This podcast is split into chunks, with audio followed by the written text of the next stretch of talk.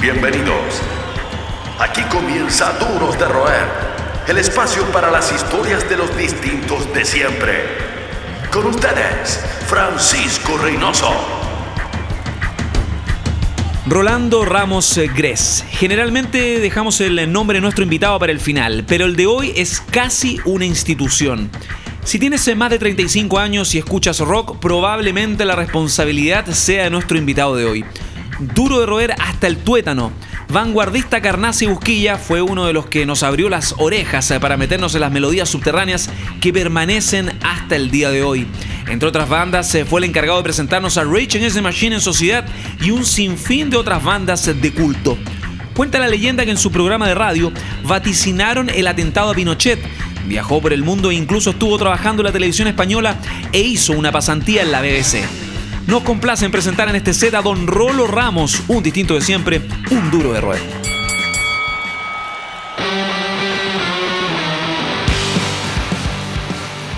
Don Rolando Ramos, un honor, gracias por estar acá en Duros de Roer.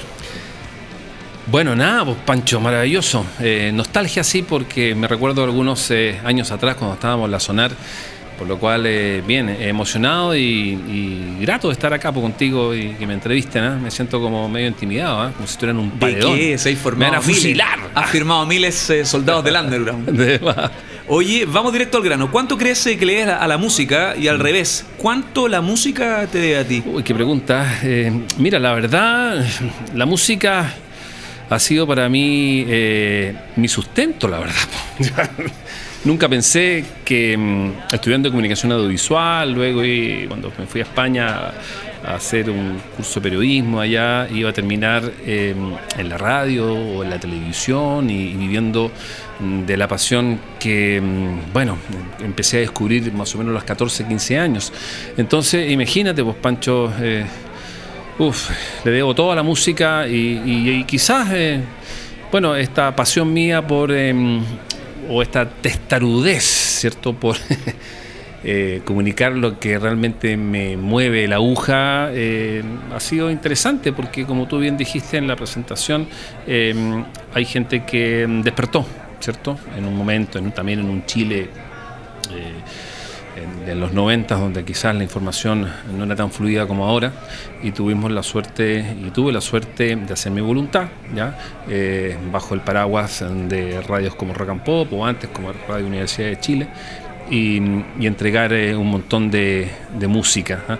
Eh, la pasión o, básicamente el motor era compartir. Creo que la co-creación y, el poder compartir son hasta el día de hoy son motores fundamentales para que eh, podamos seguir creciendo y difundiendo la música.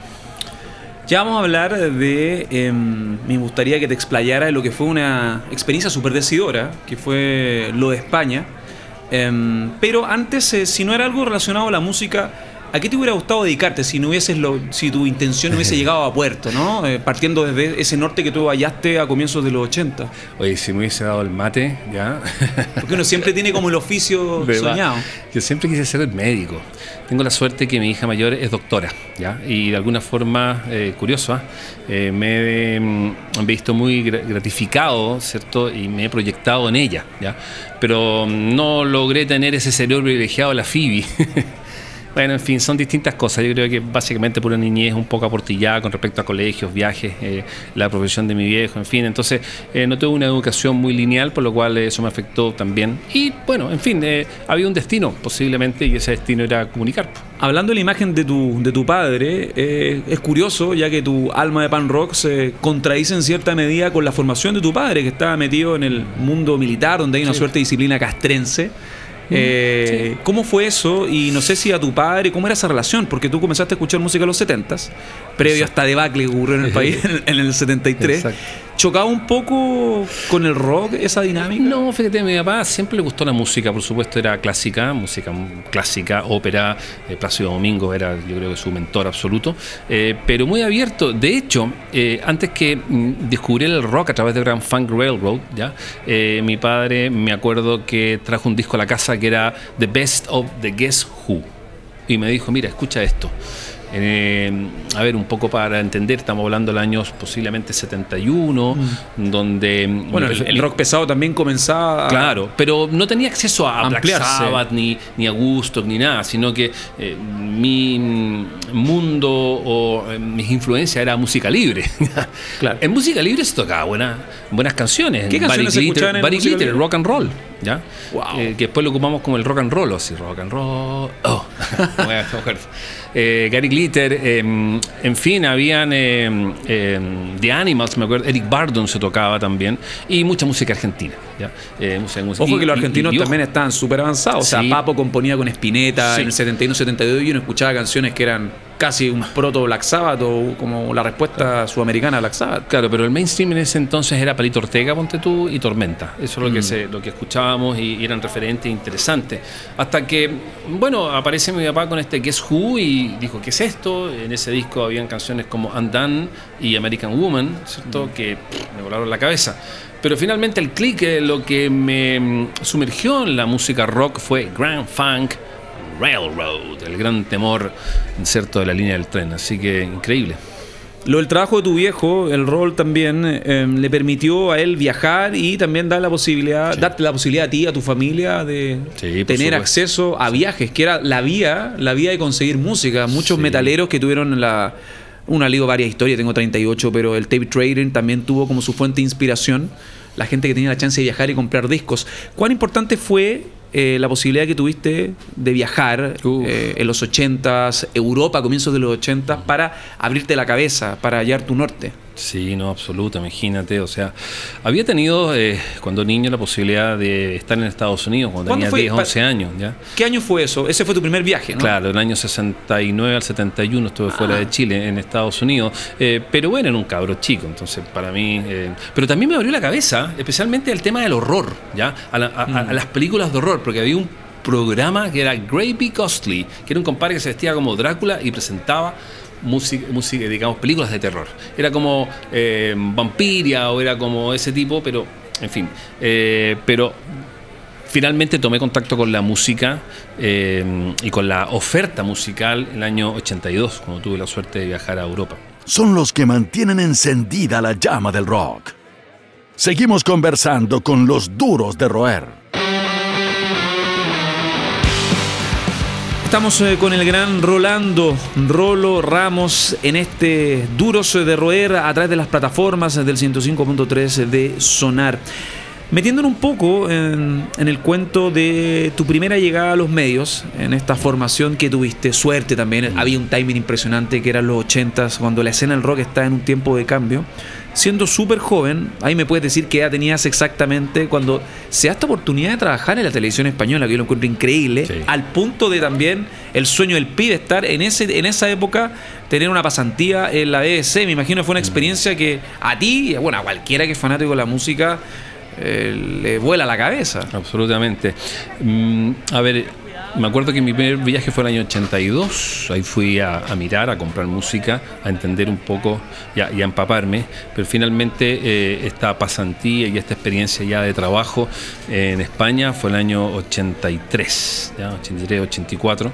Eh, yo ya había egresado de comunicación audiovisual del IAC y fui, la verdad, creo que el primer alumno que mm, generó como un intercambio. Y fui allá a estudiar, eh, seguir estudiando profundizando radio y televisión, pero ya desde la mirada del periodismo más que de la comunicación audiovisual. Entonces imagínate estar en la televisión española justo en la movida española de esos años, estaba el destape, y mm, por otro lado, eh, esta explosión musical de los 80 con el, con el post-punk, con el metal, el con New el, Wave, el New Wave, qué sé yo, era alucinante. Y Madrid era la puerta de entrada de todas las bandas inglesas. Entonces, en la televisión española le daba cabida a todas estas bandas y tuve la suerte de hacer la práctica en un programa que se llamaba Tocata. Y mm, ahí se presentaron variedad, fueron casi dos años ahí. ¿Qué show rescatarías que fue que tú atesoras ahora con el tiempo? Bueno, Iron Maiden de esa época, ya fue increíble. Eh, y fíjate que. la gira del Number of the Beast? sí, y fíjate que, em, como lo conocía de memoria, eh, el director eso entonces me dice, mira, eh, no conocemos bien esta banda, eh, tú lo ubicas, sí, y hice todos los tiros de cámara, ¿ya? Del, del, del, del temón de Number of the Beast, y le encantó, le encantó al director eso, porque eh, generalmente eh, gastaba mucho tiempo, o sea, hacían tres o cuatro tomas de, de la canción para finalmente realizar este videoclip o lo que, lo que sea. Y lo hicimos en una patada. Entonces le encantó y trabajé con él, trabajé con él, con el director bastante, porque había, en ese entonces, imagínate, eh, grupos como Peel, eh, grupos como Barracudas, eh, Peter H. Two Babies, Duran Duran y todas, todas esas bandas. Todos era, pasaron. Era, era la que, la, la que de- de- digamos, tenían primera plana, ¿ya? Era la, las que estaban ahí en el mainstream. Por lo a probar- cual, imagínate, era increíble la posibilidad de estar con ellos y yo me los conocía a todos.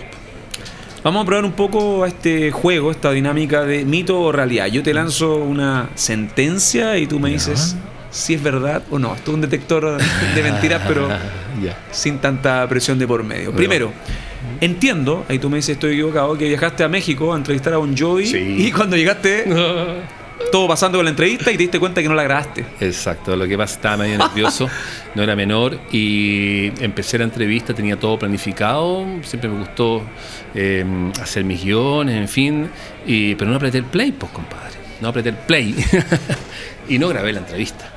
¿ah? Me salvó después Tico Torres, por suerte, que hablaba español y él me dio un par de saludos y, y saqué un saludo por lo menos de Bon Jovi. ¿Qué año fue esto? Eso tenía que haber sido el 92, 93. En la gira. Keep the Faith, más. Claro, exactamente. Fue un concurso que se generó en Rock and Pop con una ganadora y aprovechamos y era, era entrevistar a Bon Jovi. Cuéntame también de otro para ver si corroboramos esto, Mm. que entiendo que te tocó anunciar en exclusiva mundial, Mm. y no exagero al hablar de exclusiva Sí. mundial, el quiebre, el fin de Mano Negra. Sí, fue ¿Cómo ocurre increíble. eso? Mira, eso fue en el contexto de tomar contacto con la Embajada de Francia, cuando yo estaba escribiendo para la revista Rock and Pop.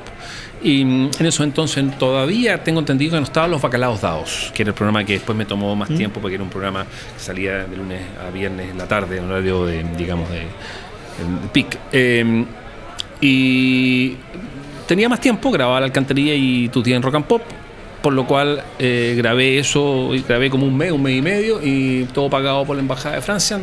Fue una suerte de intercambio para poder lograr eh, entrevistar bandas. ¿ya? Y después hicimos incluso el Frank Folie, donde bandas eh, chilenas viajaron a París y presentaron, y bandas francesas vinieron acá y se presentaron en el, en el Teatro y una de las bandas que estaba dentro del itinerario era Mano Negra. Hago todo, me ayudó mucho la Carolina Chaspul, tres estrellas, ella fue maravillosa, me ayudó Caleta en París, y no hubiese sido difícil porque yo no hablo francés. Y hablo inglés relativamente mal, Eh, lo entiendo, ¿ya? entonces imagina, comunicarme era desastroso. Y mm, ella me ayudó mucho, bueno, finalmente llego donde mm, Manu Chao, ¿cierto? Dentro de una suerte como de hangar, donde estaban todos reunidos, había como mucha tensión y me dice Manu, oye, espérame porque estamos con... Ahí te voy a contar eh, qué va a pasar con... Esperé media hora y sale Manu Chao y me dice, mira, eh, si puedes comunicarte con tu radio, con los medios, te doy una novedad, acabamos de poner fin a Mano Negra. Así que me acuerdo que llamé rápidamente a Iván Valenzuela, ya, o a quien estaba en, en Rock and Pop y, y dimos la noticia de que Manu Chao, por tales motivos que no me recuerdo bien, posiblemente fricciones internas, no me acuerdo cuál fue el motivo, pero eh, se ponía fin a esa tremenda banda. ¿Eres el responsable que Rage Against the Machine haya explotado en Chile? Lo pregunto porque uno escucha programas tuyos que hay muchos fans que del cassette de- lo pasan a YouTube. Mm. Sí. Y si mal no recuerdo, tú programaste Bullying the Head, Sí. incluso antes de que Rage Against the Machine tuviera Bone Track o Killing the Name, cuando el disco recién, pero recién había sido publicado en el 92. Mira, yo creo que fue incluso antes. ¿Por qué? Porque yo estaba en Sony Music, estaba asesorando al área de marketing y me acuerdo que llega un cassette, muy- era un cassette donde eh, te, de- te- adelantaban las novedades que venía ciertos meses después. Y ahí estaba Bully in the Head. Y cuando escucho eso digo, Dios mío, ¿qué es esta banda? Es como escuchar a, a Black Flag con Henry Rollins, pero tiene eh, Red Hot Chili Peppers, no sé, esto es- me voló la cabeza, la verdad, especialmente el tema Bullet in the Head. Y, y después llegó el, el- el- no sé si fue el cassette, y lo, lo pude tocar en, eh, en la alcantarilla gaseosa. Más que un club, una familia. Sigues junto a los duros de roer. Seguimos eh, con Rolando Rolo Ramos en este Duros de Roer el Espacio para los distintos eh, de siempre. Rolo, dentro de tu largo recorrido, amplio kilometraje en el rock and roll, hay una historia muy pero muy buena de tus comienzos radiales y también de esta inducción para muchos que soñábamos con conocer el pan rock y todo el lado del underground, el programa El Espacio Melodías Subterráneas. Cuando se hace este programa en la radio de la Universidad de Chile, eh, hay un tema donde ustedes en cierta medida junto al Pogo vaticinan, proyectan eh, lo que iba a ocurrir después del atentado a, a Pinochet y eso terminaría culminando también cerrando el ciclo de- del proyecto en cierta medida. ¿Es verdad eso? Que, Sí, absolutamente verdad. que en un programa dijeron como que algo va a suceder con el dictador en Yo un corto conocí plazo. a, a Mario en España unos años antes. eh, eh, tuvimos una relación ahí corta porque Mario estaba inserto en, su tribu, ¿cierto? Y yo estaba ahí en, otra, pero nos, conocimos. Quique Turmis, un tremendo periodista que en paz descanse y además vocalista de los Pleasure Fuckers. eh, bueno, nos presentó, me dijo, ¿quieres conocer un paisano tuyo que está medio piteado? Me dijo, eh, pero muy entretenido. Y en, una, en un festival de King Kirk, en un, en un concierto de King Kirk, una banda psychobilly, eh, conocí a don Mario. Y pasaron los años, no sé, 87, y de repente llegó, llegó este compadre Chile y ahí nos hicimos amigos. Convengamos para la gente que escucha el programa que Don Mario es el Pogo de los Pérez de Chile, que también fue partner de Rolo Ramos en el Melodías Subterráneas, que fue este espacio icónico que mostró toda una movida underground en los Exacto. 80s. Claro, lo que pasa es que eso ya tiene que haber sido el año 86, 87, este programa ya venía del 82. Pero bueno, eh, cuando entra eh, el Pogo, ¿cierto? Eh, y yo le pongo Pogo porque todos teníamos sobrenombre. Yo, el mío era Spot, la Bernie, no acuerdo, y, y- y- y- el Pogo, ¿ya? La cosa es que venía con... eh, un bagaje literario extraordinario y una persona muy culta. Entonces me dijo, oye, ¿por qué no le ponemos un poquito más de, digamos, de, de fuerza al programa? Eh, creo que está muy naive, hagámoslo un poquito más eh, filoso.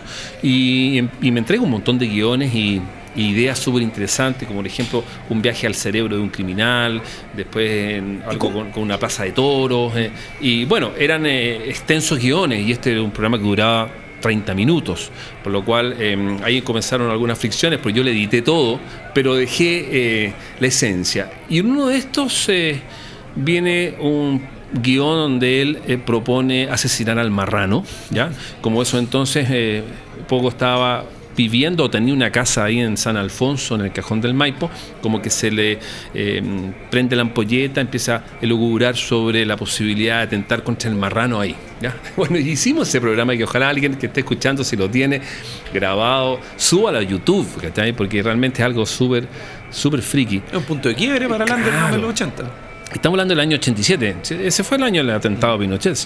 Bueno, y semanas antes ya lanzamos esto por la Radio Universidad de Chile con música española, el Apoya Record, Cortatu, Cicatriz y qué sé yo. Eh, y, y bueno, nada, pasó una semana y de repente me llama Juan Pablo Donoso, que era el director, me dice, Rolando, eh, estamos en un problema, nada serio, ¿ya? Pero aparentemente vamos a tener que terminar con el espacio porque ustedes eh, vaticinaron o no sé cómo supieron sobre esto y se adelantaron y alguien escuchó el programa y es mejor que ya no, no, no corra más. y terminó, pues. El atentado eh, fue en. No fue el 87, fue el 7 de septiembre del, 80 y- del 86. del 86. ya. Ahí. Entonces, claro. Estaba ahí tratando de apelar ahí al, al Google personal. No, está bien, no me acuerdo, pero, pero en, en- en esa época fue y, y ya el 87 ya no teníamos programa. Y creo que ahí cuando pasamos a la Radio Futuro, ex de la Nacional, la Radio Futuro que era la Radio Nacional, ¿ya? Eh, y también traté de hacer una, un 2.0, pero no resultó. Fuera de lo que resultó con Melodías Subterráneas, que el legado es tan grande para muchos de ustedes eh, que desconocen la valía de este espacio. Uno va a YouTube y todavía hay programas alojados de auditores que subían especiales de... Era increíble en Chile, en- entre el 86 y el 87, escuchar a Dead Kennedys, a Black Flag, a toda esta revolución del punk en la península ibérica. imbéciles. No, increíble. Fue una escuela para muchos. Se inspiró otros espacios en los 90 que tú también emprendiste. En este largo recorrido, ¿hay alguna experiencia en radio que has atesorado en todo este tiempo? Que Sí. todavía miras y dices, bien, la hice, estoy No, orgulloso. la alcantarilla gaseosa. sí, o sea, sin desmerecer melodías subterráneas, ¿ah? y especialmente la etapa con eh, Pogo, extraordinaria, y sobre todo porque ahí era una era que no había nada digital, o sea, no existía el DAT, todo esto se grababa en cintas de reel, entonces imagínate el quilombo de poder montar un programa con efectos. Además los efectos yo los grababa de la televisión o de la vía real si quería tirar una cadena al water, grababa la, cadena misma. Iba al baño viejo y ahí tiraba la cadena. Entonces, eh, en ese sentido fue un aprendizaje. Pero ya con la cuando entré a rock and pop ya había más recursos y uno sobre el DAT, por lo cual era más fácil montar estos efectos y darle una, una, sonoridad de radioteatro. Y sin duda yo creo que La Alcantarilla Gaseosa es el programa que que a mí me marcó y fue el que me volqué 100%. Y mm, aunque no es bueno que lo diga, estaba solo y eso facilitaba las cosas. No es fácil compartir ideas con con el resto, ¿ya? Entonces siempre hay puntos de quiebre o, opiniones encontradas. Entonces acá yo tenía libertad de hacer y deshacer. Por eso también inventé un montón de personajes como la chica mutante, la famosa cadena del váter, el bloque y un montón, em, el eh, tema rompehueso. Entonces yo de alguna manera articulaba todo eso en una imaginería muy de cloaca eh, y en fin, y también, bueno, habían en, en Cantarilla habían momentos donde se entrevistaba muchas bandas chilenas. Se entrevistaron a Undercroft, a Belial, tantas bandas, en ese entonces mucho más metal que otras tendencias. Propio de un duro de roer, eh, has emprendido, has intentado miles de proyectos eh, con distinta suerte, como todo en la vida, te has reinventado en tantas veces, siempre apelando a tus gustos, a tus orígenes. A, la porfía, te A la porfía, que es parte de ser parte y no tan parte del sistema. Y hoy Rolo, esto lo encuentro muy increíble, habla bien de ti, volviste a ser un estudiante para comprender los códigos eh, de los tiempos eh, actuales. ¿Cómo ha sido todo, todo, este proceso a tus 58 años, volver a buscar eh, un bagaje, más conocimientos, alternar, más que, más que alternar, como em, retroalimentarte con todos los estímulos que hay ahora en la red? Primero que nada, yo te diría que es la plata mejor invertida que he hecho en mi vida, ¿ya? Segundo, que me estoy pagando yo mis estudios. ¿Qué estás estudiando? Estoy, estoy haciendo un diplomado en la Universidad Católica que es Gestión y Desarrollo de Contenidos Digitales. ¿ya? Eh, la transformación de la de lo digital, ¿eh? Eh, el punto de inflexión en este momento de la tecnología es digitalízate y punto no hay vuelta atrás. Entonces, eh, tener conocimiento sobre eso, poder eh, compartirlo con pares y gente que tiene la misma inquietud, creo que es importante aporta cierto a este mundo digital que ya se instaló y como te digo no hay vuelta atrás. Eh, por lo cual para mí y creo que es una recomendación para todos los periodistas los comunicadores entren al mundo digital disfrútenlo es muy interesante. ¿qué proyecto te quita el sueño ahora con esta infinita amalgama de oportunidades, ¿no? Este, esta tierra fértil. Mira, siempre me va a quitar el sueño el poder tener la oportunidad de comunicar y mm, no influenciar, sino compartir, y mm, co-crear con la gente eh, la música. Eso es lo que más me, interesa a mí eh, y siempre fue el motor. En los 80 eh, había poco acceso a la información y si yo tenía la suerte por X motivo de tener acceso a esta información, mi mayor moneda de cambio y mi felicidad estaba en entregar esto. yo miro mi colección de CDs, que no es menor, ¿ya? Y, y y empiezo a ver que gran parte o el 80% de esos CDs los compartí en Radio Futuro, ya porque obviamente los programas que yo hacía, como After Midnight, Sonidos del Mundo, en fin, no era que eh, me comprara la música para el programa, eso era mi música, de mi casa, la que yo compraba. Entonces, eh, ahí está, ahí está el motor, eso es lo que me quita el sueño. Una de las cosas que, que, me da, em, eh, digamos que me produce, no sé, angustia, ya, es no poder compartir ¿cierto? La música. Ahora está en todos lados la música. Tú sabes muy bien, pues, eh, Reinociano, está, es cosa que hago un clic entre YouTube, entre, o los blogspot y está toda la música. Yo siempre creo que se va a agradecer que alguien te mm, dé eh, la papita en la boca, ¿cierto? de alguna forma te diga, mira, esto es mejor que, que esto. La pregunta suena un poco de perogrullo después de todo lo que has contado en este programa, todo lo que también conocemos de ti desde los 80 en adelante, pero ¿te consideras un duro de roer? Sí, sí, pero más que nada un porfiado, yo te diría. Eh, mis drivers son esos, ya eh, la música y, la música que, está debajo del cemento. Hay tanta buena música. Me da rabia de repente eh, en que no se va a conocer tanta buena música, porque pucha, esto, no termina. Uno de repente puede pensar, oye, se acabó todo esto en el 00. No, uno ahora entra, hay revistas especializadas, hay música. Es cosa de entrar a Badcamp o otras plataformas eh, de que se comercializa música digital y te encuentras que todos los días suben y suben y suben eh, canciones y álbumes nuevas bandas, por lo cual hay tanto que comunicar, tanto que compartir, ¿ya? Em, y lamentablemente no hay, en este momento estamos, estamos medio limitados con respecto a, plataformas o radios que, que tengan esa, esa pasión. Esto fue Duros de Roer Podcast el club de los distintos de siempre. El último apaga la luz. Hasta la próxima.